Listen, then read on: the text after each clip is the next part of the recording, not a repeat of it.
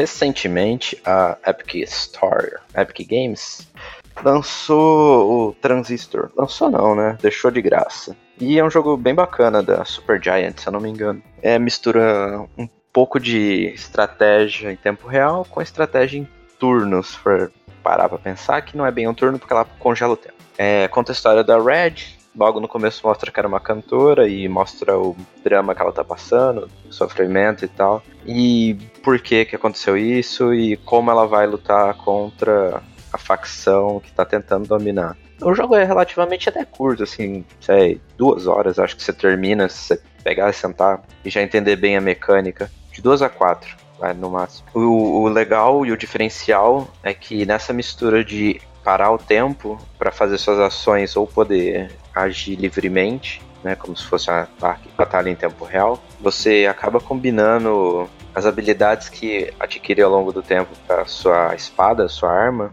e cada efeito já adquirido ou novo pode ser incorporado numa habilidade anterior ou nova, tipo, expandindo o efeito que essa habilidade vai causar. É, um exemplo, a primeira habilidade que você começa é tipo um, um smash, assim, uma batida no chão. E a segunda é como se fosse um míssel mágico. Você não necessariamente só dispara o míssil ou só bate no chão. Se você equipar um míssil na batida, a batida vai mais longe. Se você equipar a batida no míssil, o míssil atordoa, igual a batida faz. Se você equipar a batida na forma passiva de habilidade, você não fica atordoado. E se você equipar o míssil com uma forma passiva, você ganha mais tempo para andar e promover ações no, no seu congelamento de tempo. Entende como essa dinâmica deixa o jogo com um fator replay grande. Se você tiver curiosidade de descobrir o melhor combo ou que é mais interessante para você,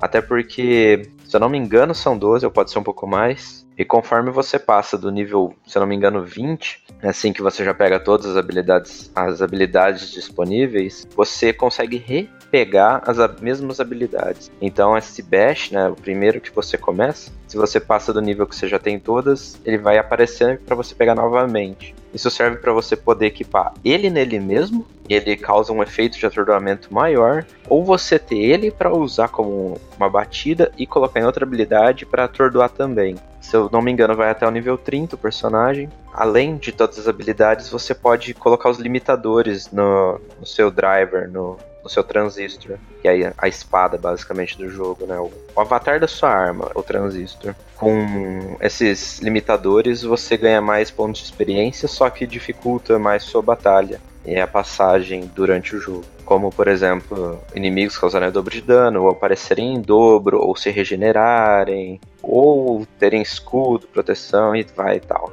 A temática, o visual, a música, o estilo do jogo é muito bonito, muito legal, foi muito bem feito. A história também é, é legal, por mais que seja curta. É aquele curto, uma boa historinha, num, num tempo quase certo, assim, uma boa trama. Os inimigos começam a ficar relativamente difíceis no meio do jogo. Lá pro final, se você usa as habilidades corretas, você pode ficar numa distância segura e acabar com eles. E tem um final bem impactante.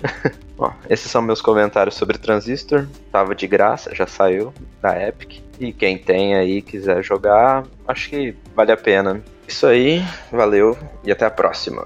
Falou!